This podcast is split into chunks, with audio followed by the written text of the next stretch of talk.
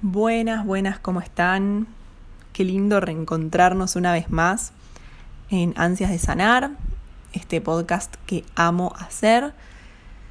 Hoy voy a hablar de un tema que ya les adelanté en el, en el episodio anterior, que tiene que ver con ansiedad y vacaciones. Un tema que me toca de cerca porque volví hace dos semanas de, de la costa argentina, que me fui unos días a despejarme un poco yo estoy embarazada, en dos meses y medio, tres, ya tengo a mi bebé, entonces decidimos irnos unos días a despejar un poco la cabeza antes de ser tres con mi pareja. Bueno, conté esto en Instagram, en realidad planteé la pregunta, más que nada porque recordé lo que me pasaba a mí en, otras, en otros momentos de vacaciones, donde se me despertaba una ansiedad, un pánico, un temor, una obsesión por controlar, una hipocondría muy grande. Entonces lo planteé en Instagram a ver qué les pasaba a ustedes. Me llamó mucho la atención porque la verdad que tuvo una gran repercusión la pregunta y me respondieron la mayoría con una coincidencia, no con algo en común, y es que les pasaba o les pasa a muchas personas eh, que se fijan antes de ir al, destino que haya un hospital cerca o tener una buena cobertura médica. Esa era, es la primera mm, gran coincidencia entre todas las personas que me respondieron. Y la otra es que, por ejemplo, no tenían ansiedad o pánico antes de viajar, pero se les despertaba, digamos, eh, el pánico máximo en la vacación, en el momento de relax. ¿Se puede sufrir pánico o ansiedad en vacaciones? Un momento donde uno dice, estoy relajado, relajada, suelto el control, me libero del estrés, elijo un lugar que me guste para, para descansar la cabeza, para descansar el cuerpo. Y la respuesta es que sí, se puede sufrir un pánico intenso, una ansiedad fuerte estando de vacaciones. La ansiedad, este trastorno, no se manifiesta solamente en momentos de estrés.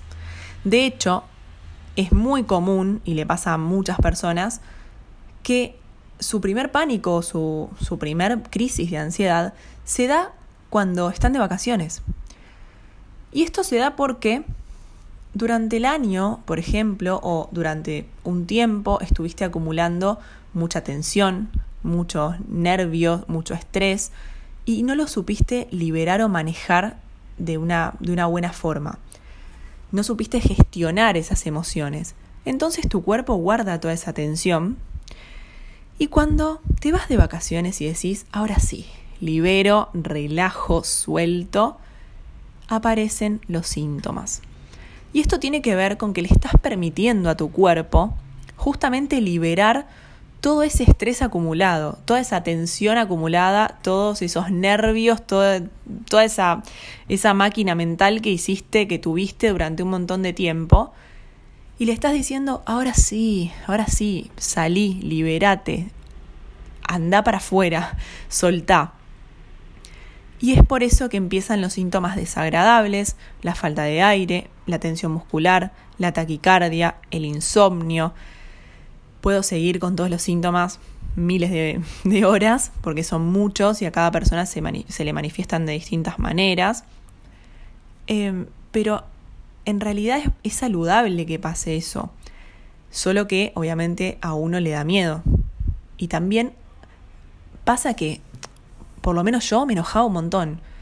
Decía, soñé tanto este viaje, por ejemplo, o estuve todo el año esperando para mis 15 días de vacaciones, 10 días, 7 días, y ahora vengo a tener ansiedad, ahora vengo a estar así, estresada, sin poder disfrutar, sin poder salir a comer, o, no sé, o con ganas de llorar todo el tiempo. Hasta que en algún momento acepté que mi cuerpo necesitaba esa liberación. Obviamente la idea es que uno pueda aprender a gestionar las emociones durante el año o en, los momentos donde tiene demasiado estrés o, o, mm, situaciones de crisis y problemas, ¿no? Que los tenemos todos por ejemplo, estás con un tema económico, bueno, ¿qué te genera eso? ¿No? Poder gestionar el enojo, el dolor, la bronca en el momento indicado. Porque cuando no lo manejamos, eso se acumula y en algún momento explota. Y suele explotar en momentos no muy, no muy indicados, ¿no? Nadie quiere tener ansiedad ni pánico en las vacaciones.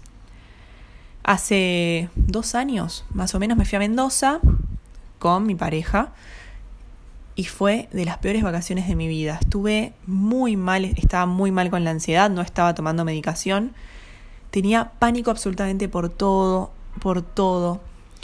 Em, y estábamos en un lugar donde no, no había cerca hospitales y eso también me estresaba.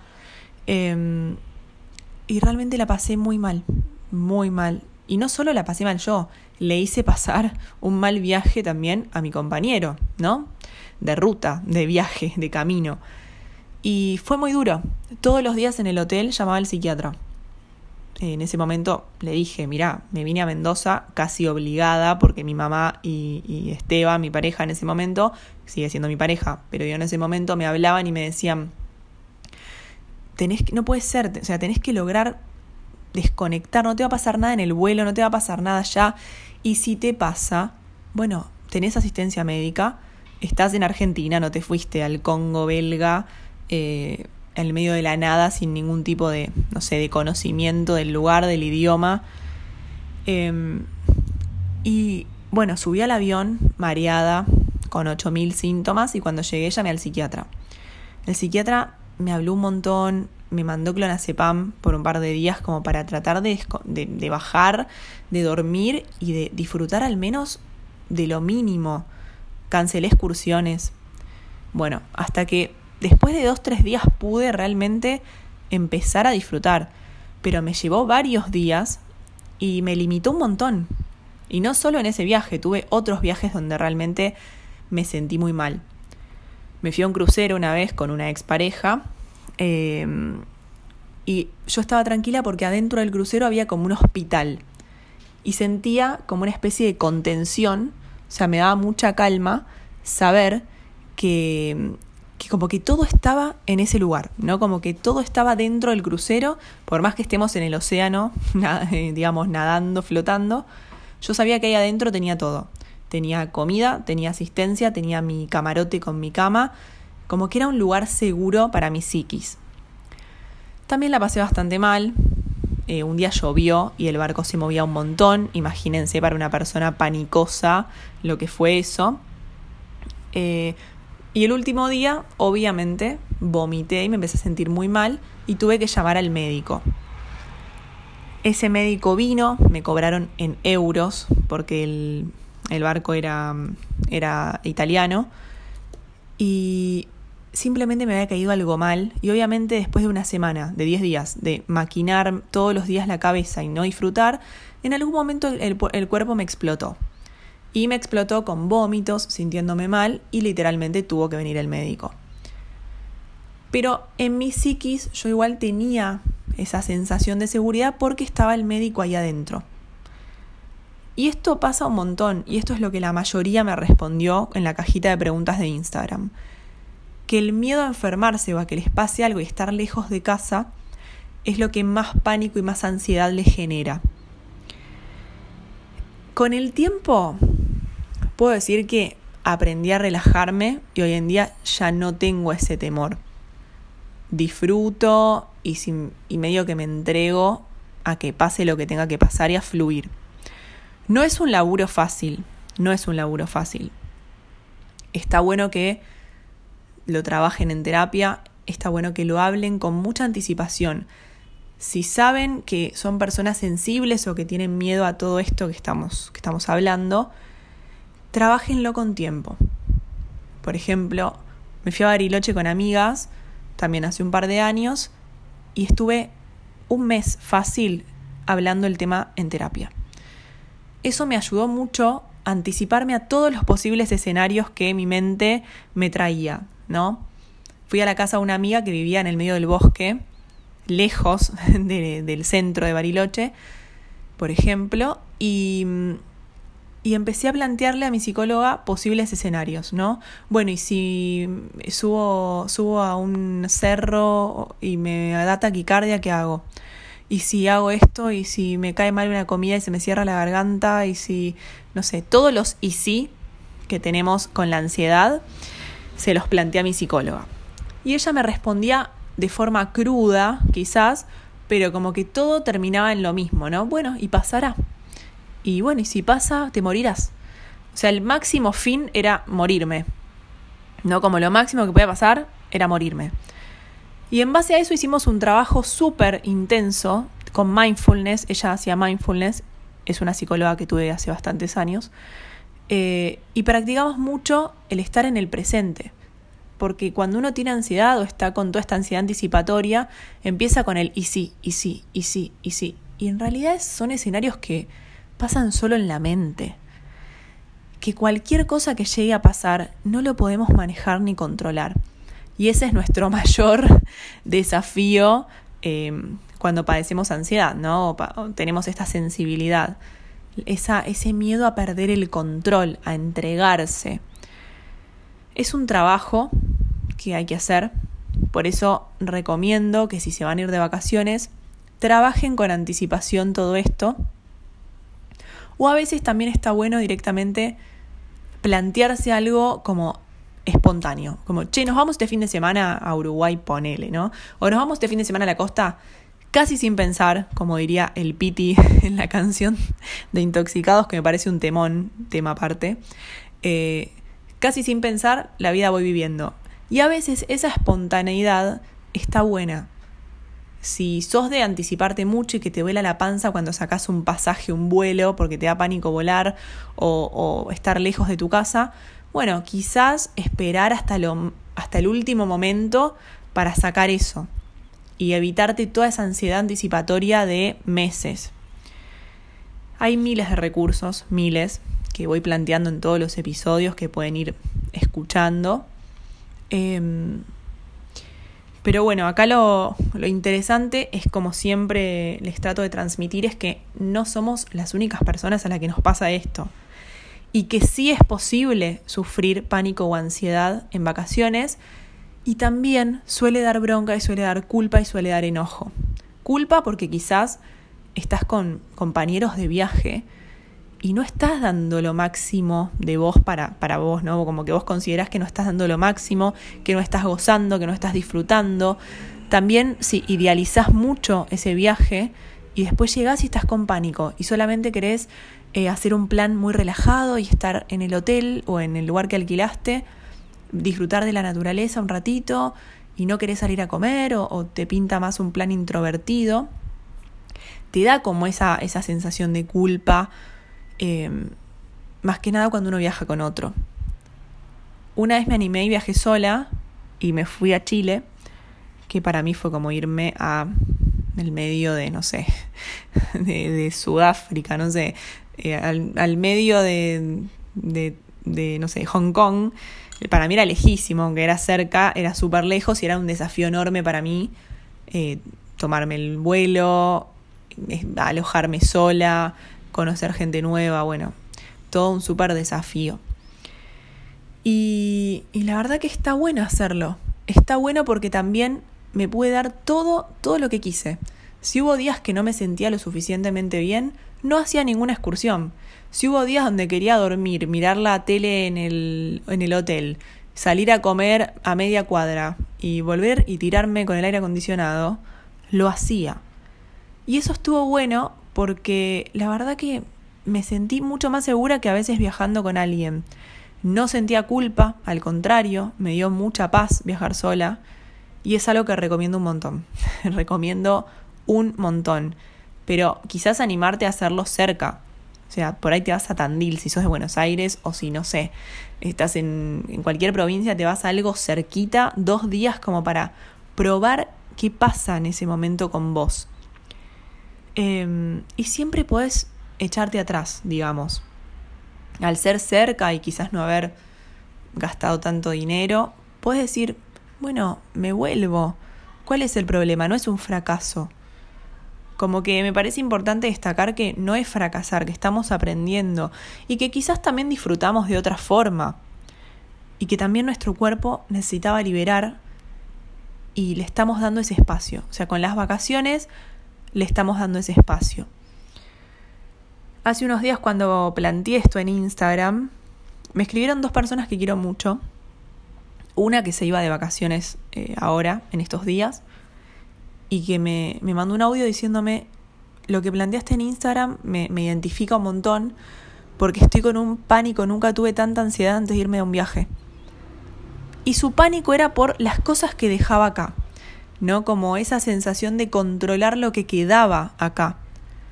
No sé, sus gatos, por ejemplo, quién le cuidaba la casa, eh, sus temas laborales, esa necesidad de controlar absolutamente todo, eh, lo que uno hace ¿no? en el trabajo, en las redes sociales, eh, no sé, controlar la salud de la familia, como decir, uy, bueno, pero voy a estar lejos si le pasa algo a mi mamá, si le pasa algo a mi familiar. creo que estamos en una era de conexión constante, pero no una conexión saludable, una conexión un poco patológica, y me refiero a las redes y me refiero a la hiperconexión con el teléfono, que no nos deja, no nos permite desconectar y disfrutar. ¿No? O sea, decir, este es mi momento y me lo merezco. Hay como una culpa con el descanso también. Hay una culpa en el disfrute, en el gastar dinero, en, invertir para, para pasarla bien. Eh, Hablé en algún otro episodio también un poco de la adicción a la ansiedad, de lo conocido, ¿no? Eh, de la adicción un poco al sufrimiento también que tenemos muchas personas o que tuvimos en algún momento. Creo que Facundo Manes, eh, creo que Facundo Manes dijo eh, que somos una sociedad bastante adicta al sufrimiento. Y Woz lo dice en una canción, si escucharon a Woz alguna vez, y dice muy claro, esta cultura te hace adicta al sufrimiento. Y para mí es muy acertado, es muy acertado, porque hay como una cultura del sufrimiento. Más los que venimos de descendencia quizás eh, de inmigrantes y de que todos, todo es con esfuerzo y con, con, con, sudor y con sufrimiento y con no podés disfrutar y no podés descansar y tenés que seguir laburando. Em, nos cuesta un poco el dolce farniente, esto del placer de no hacer nada. Eh, hay una culpa grande. Entonces también si somos personas como controladoras y autoexigentes al máximo, irnos de vacaciones puede ser que nos genere ansiedad, porque nos genera culpa y es un círculo vicioso, ¿no? Culpa, todo el tema del control, eh, el no saber disfrutar o el no permitirse el descanso, entonces hay como una sensación rara cuando uno se va a decir, bueno, voy a disfrutar. O se quiere desconectar, ¿no? Como hay una culpita ahí en apagar el teléfono y decir, che, no me jodan por una semana, voy a apagar el teléfono. Entonces, me parece que el aprendizaje en todo esto eh, es entender que nuestro cuerpo necesita liberar eh, emociones mal gestionadas durante todo el año o durante última, de la última etapa antes de irte de vacaciones.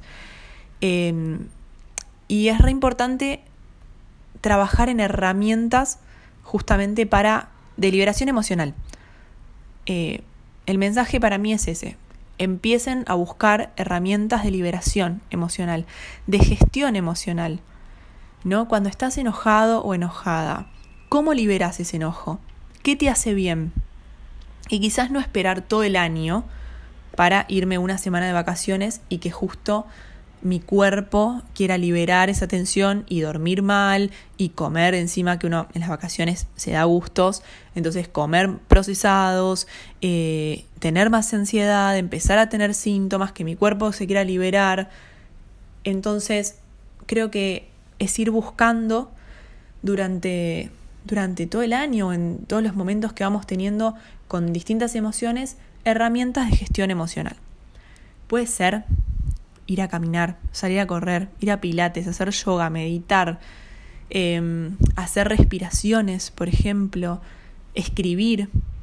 ¿Qué más? Estoy pensando en distintas herramientas de liberación. Escribir es de las técnicas más grosas que hay. A mí por lo menos me hace muy bien.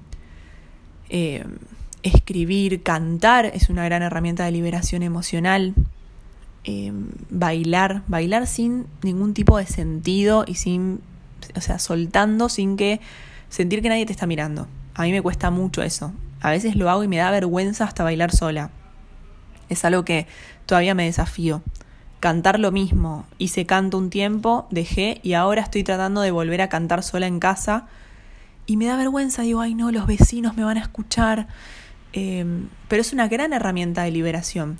Entonces, en momentos de angustia, en momentos de miedo, de dolor, de, de incertidumbre, libera esa emoción. Eh, inteligencia emocional pura, ¿no? Cómo gestionar eso que te está pasando. Busca herramientas, todos tenemos alguna.